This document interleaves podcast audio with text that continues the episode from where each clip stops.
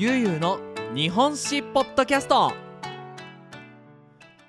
はい皆さんこんにちは。ゆうゆうの日本史ポッドキャストのお時間です。皆さん日本史ポッドキャストお久しぶりですね。元気にしていましたでしょうか？ね日本史ポッドキャスト面白いです。早く撮ってくださいっていうコメントねいっぱいいただいたんですが僕もやっぱり嘘は教えられないのでいろいろね細かいことを調べなきゃいけないのでかなりね遅くなってしまったんですが今日からまたスタートしたいと思います。はい。で前回はですねえー、国風文化と、えー、仏教そして藤原政権こう藤原ファミリーが日本を治めていてもうすごい日本な感じの国になりましたよっていうお話をしましたね。はい。覚えていますでしょうか。で今日はですねその続きとしてえー、武士ですね。皆さん武士って聞いてわかるかな？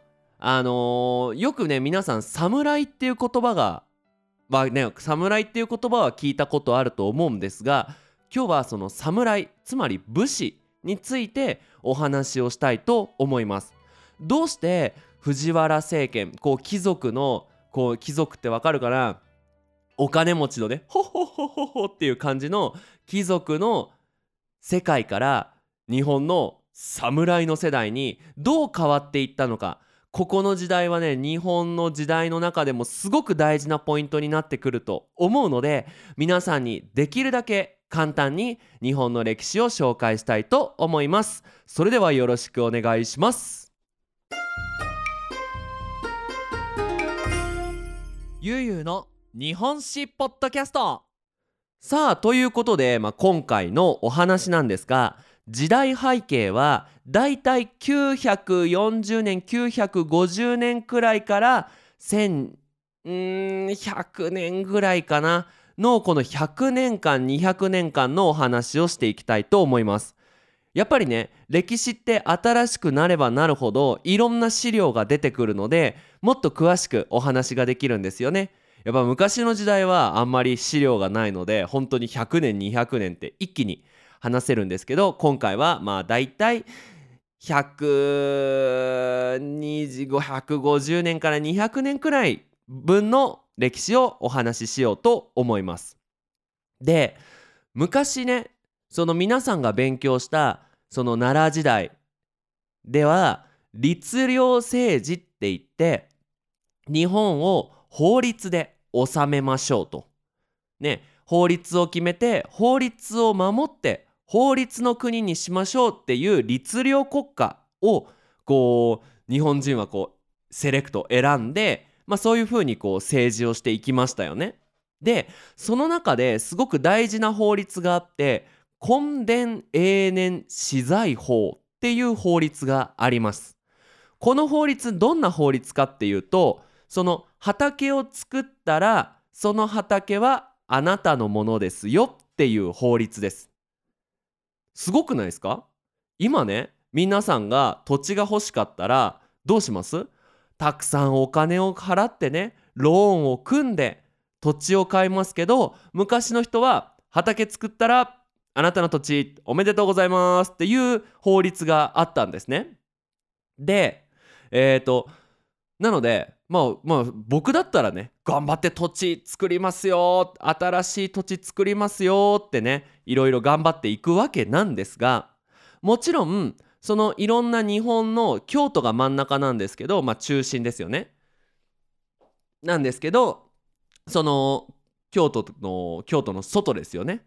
どこだろう新潟とかさ東京とかさ広島とかああいうところには国画っていう役所があったんですね。今でいう市役所です。そう。でその国画に働いている人は政府のね京都からこう派遣されていったその政府のお役人さんまあ政治家みたいな感じですよ。でその国画の一番偉い人が国司っていう人で今でいう市長さんです。ここまで大丈夫ですか？国画は市役所。国司は市長。ねその町で一番偉い人です。でこの時代この国画に力がなかったんですね。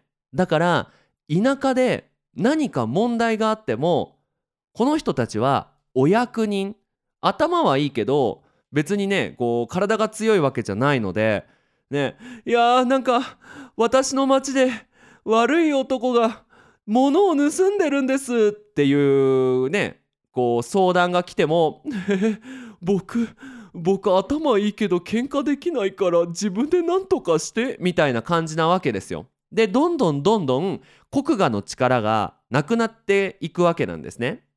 でそうすると田舎の人たちはどういうふうに考えるかっていうとあこれ力あるやつが偉くね？だって別に悪いことしても力があったら国がね市役所何にもできねえじゃん。っていうことでみんな今の時代に大事なことは頑張って働くことじゃない。喧嘩が強くなることだ。っつってねえっ、ー、と武器を持ち始めるんですね。そしてトレーニングをし始めます。でまあ喧嘩が強ければ相手から土地をもらうこともできるしねえねえお前俺のために働けや。いや嫌ですよ。お俺と喧嘩するか？俺強えぜ。っていう風にああじゃあ喧嘩は良くないんで僕働きます。みたいになるわけですね。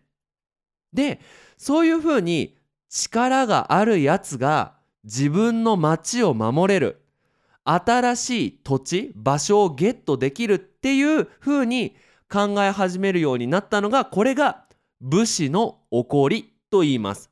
つまり侍のスタートですね。でここで皆さんに言っときたいのが武士と侍は違う。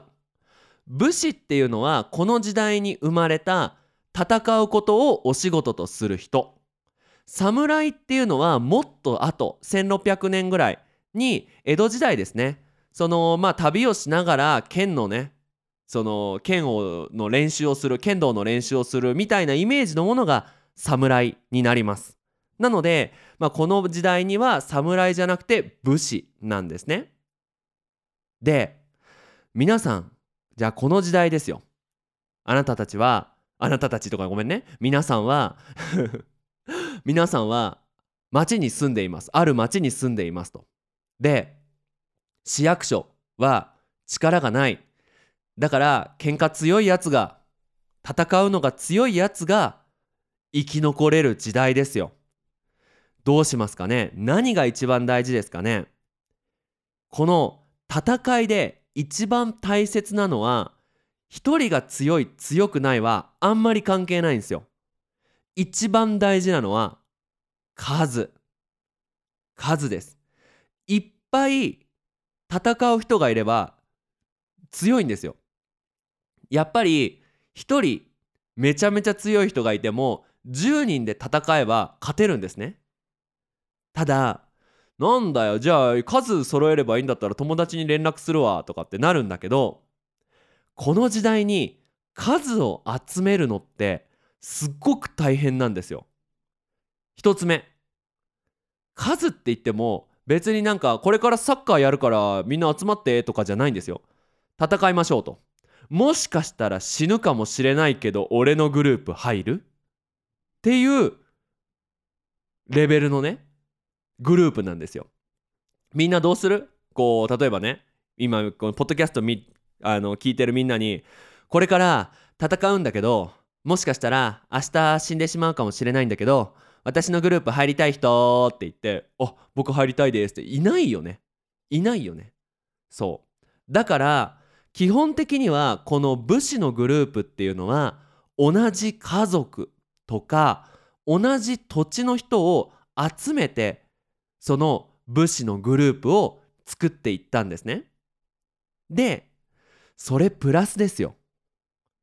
今だとね今今だとあんまりねイメージできないと思うんだけどこの時代に人の数を集めるって何が一番大変かっていうと食べ物食べ物ですよ。ね今じゃあこれから戦いのグループスタートします。えっ、ー、と朝ごはんは食べてきてください。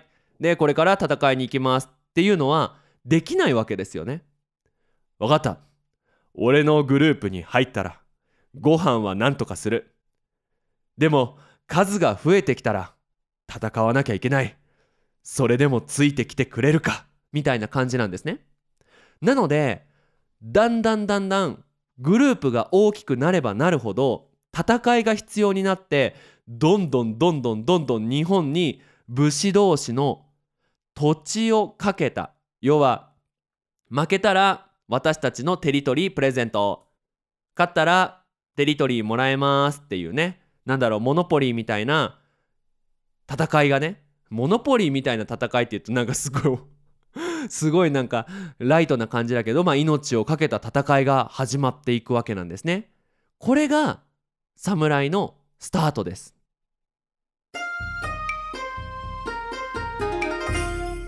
ゆうゆうの日本史ポッドキャストはい。でここですごく大事な日本文化の一つ。主従関係という言葉があります。これは主オーナーさんと従者しもべ。えー、戦う人じゃなくてそのオーナーさんのために戦う人。っていうのがまあ主従関係っていうものですよね。要は会社の社長と会社員。昔だったら、えー、なんだろう。戦うグループのリーダーと戦う人。これさ今だったらねあのー、まあで例えば会社の社長はお給料を払います。で、えー、働く人はお給料をもらいますだけど昔の人は俺についてくればいい夢見せてやるぜ。みたいなあのー、わかるかな？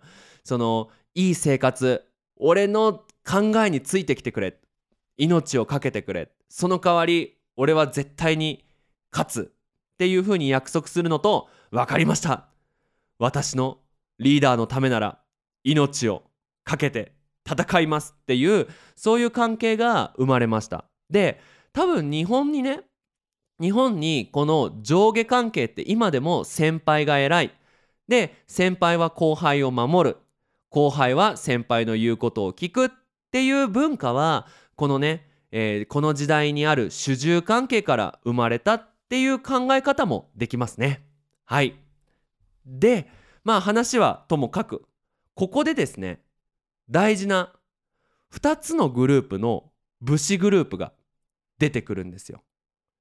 この清和源氏グループダダン！っていうのと桓武兵士グループっていうこのめちゃめちゃ大きいあのグループが生まれるわけなんですよ。なんだろう。サッカーでいうとこの、えー、レアル・マドリードとバルセロナみたいなね。わかるかな。なんだろう。音楽グループで言うえー、わかんないや。音楽グループで言うレイディー・ガガとアブリル・ラビ古いな。古いな。ごめんごめんごめんごめん。えっと悪い例えだったんですけど、まあ、そういうね大きい2つのグループが生まれていくわけなんです。でこのグループで勝った方が日本のトップ。日本で一番偉くなる。っていう状況まで行ったんですね。実はこの後に来るね時代江戸時代も江戸時代わかるかな？ね江戸時代徳川さん徳川ファミリーも実はこちらのね兵士か源氏かのどちらかの子孫なんですよ。はい。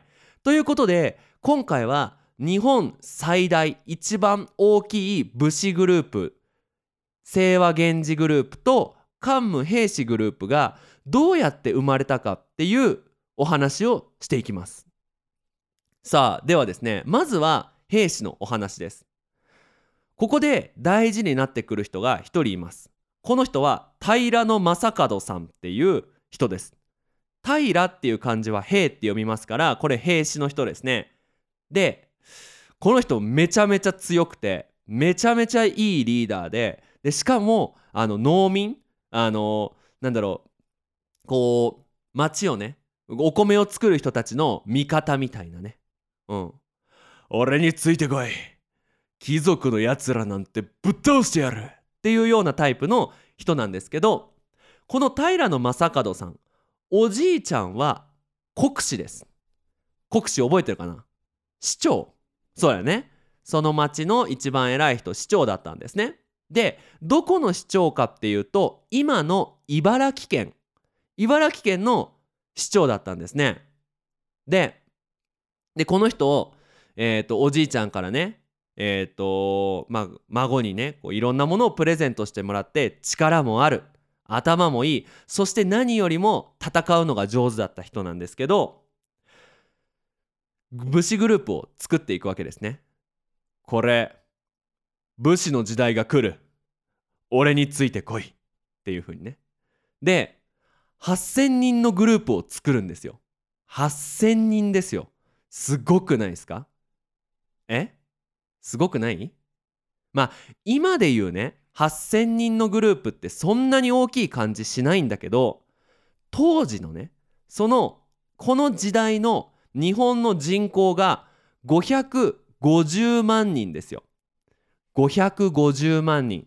皆さんの町の人口どれくらいですかね？日本全部で550万人なんですよ。これ今の福岡県の人口と同じなんですね。つまり福岡県に住んでいる人全員が日本全員だったんです。イメージしてください。福岡県で8,000人の人が一つの戦うグループになってるんですよ。わかんないけどね。こう不良グループみたいなヤンキーのグループみたいなね。俺は戦いが好きだ。今の時代は戦いだ。俺のグループに入って日本を変えてやろうぜっていうのが福岡に8,000人いて福岡を何とかしようと思っていたんですよ。こう考えるとできそうじゃないですか。すごくないですか ?8,000 人ですからね。はい。で、えっ、ー、と、まず、この時にですね、939年にですね、日立、日立、今の、えっ、ー、と、今の茨城県の日立県、日立市の国司とですね、えっ、ー、と藤原春明さんっていうのが戦うんですよ。で平将門はお手伝いをして藤原さんのねで日立の国司を倒してその国が市役所にある国の藩校とその大事な書類とかが入っている鍵をゲットするんですね。でこれって当時すっごい大きいニュースになってその国のハンコとスタンプとね鍵を取ってしまったっていうことはその日立の土地はもう日本のものじゃないってなったんですよ。やばくないですか？もう武士グループは「正門さんすげえっす!」ってなるわけですよ。えこれえもう日本じゃないえ正門グループになっちゃった？ってもうゾワゾワゾワゾワってこうなるんですね。で平将門さんは「これ俺の時代来たな。俺は平将門じゃない。親王だ。新しい天皇だ」って言ってそれからその千葉県とかさ、えー、東京のあるとこら辺とかのねその国士たちをこう追い出していくんですよ。ここに俺の国を作るっつってね。すっごくないですか？でそうなったら困るって言って940年にその京都のね政府日本政府日本の、えー、ガーバメントですよね。は検証を出すんですね。検証デッド・オアライブ。この人を捕まえたらお金と貴族の位をプレゼントします。でそうするとね日本え？正門倒したら俺貴族か？やってみようかな？っていう風になるわけですね。ただそれプラスその京都のね政治政府朝廷は平定盛っていう人を派遣するんですよ。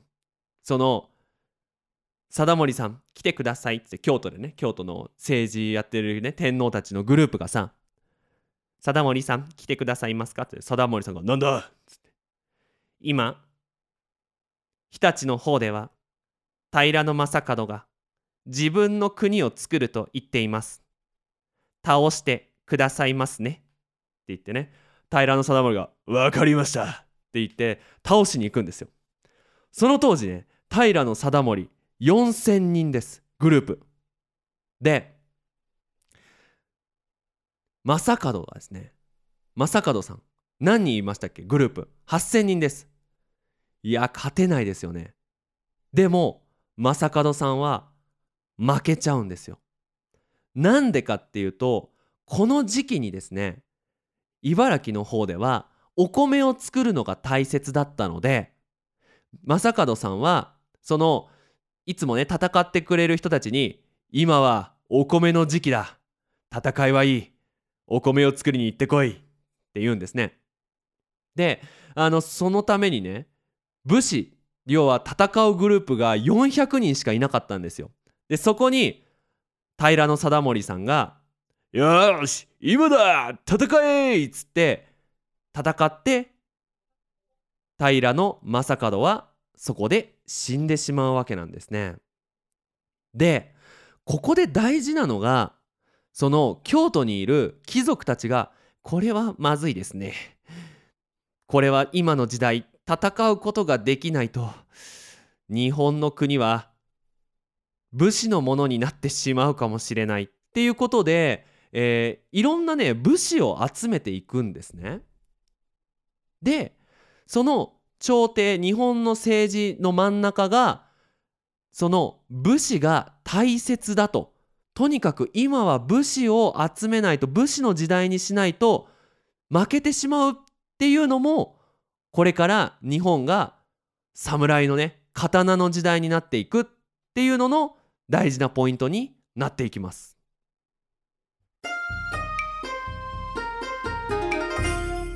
ゆうゆうの日本史ポッドキャスト。はい。さあということでねままたちょっとそのプラスアルファのインフォメーションなんですが皆さんねこう武士です。戦いますと。何が一番大切な武器だと思いますか？こうねなんかみんな日本のね侍をイメージすると刀？ソード？カタカナ？カタカナじゃない？カタカナじゃない？刀をねイメージすると思うんですけどこの時代ね一番大事なのは弓ですね。弓。だって弓だったらさあのー、遠くからね相手を攻撃することができるのでとにかく弓が上手な人が一番いい人だったんですね。はい。まあそんなことも頭に、ね、入れながら聞いてほしいんですが今回のその平将門さんが俺が関東に国を作るって言ってそれを平の平の 名前がこっち側ある貞森さんがえっ、ー、とねお前俺の家族だけどぶっ倒すっつって倒して朝廷が平の貞盛は頼りになりますね。私たちの武士団になってください。っていう風になって兵士グループはもう日本の政治の真ん中の一番大事な武士グループ戦うグループになったんですね。じゃあもう一つさっき言った清和源氏。源氏グループはどういう風になねどういう風に力をつけていったかっていうとまず平将門さん負けました。でその後にですねえーとまた新しいね、えー、国司が入るんですがその前にいた安倍ファミリー安倍さんっていうそのお金持ちの人たちがもうこれ次の平将門は俺だっつってそのいろいろ反乱を起こすんですね。反乱っていう戦いですね。でそこで源頼義っていう人が、えー、まあこのね 戦いを収めるんですよ。またねその朝廷に頼まれて。平グループは私たちの京都を守るので源氏のあなた源さん関東に行ってらっしゃい。っていうふうに言って源さんは関東東京の方に行くんですねでここで源氏がめちゃめちゃ強くなったのはこの源頼義さんはあんまり数持ってなかったんですよ戦う人の数を。でもこの頼義さん弓がめちゃめちゃ上手でもうその東京とか関東のその戦う人たちからめっちゃリスペクトされるんですね。頼義さんすげえな。なんか京都から来てなんだ全然戦えねえじゃん。俺たちの方が強えぜ。俺毎日体を動かしてんだぜ。っていう風な人たちがいや頼義さんの弓半端ねえなってなって。で頼義さんついていきます。っていう風になってその安倍さんとの戦いに源頼義勝つんですね。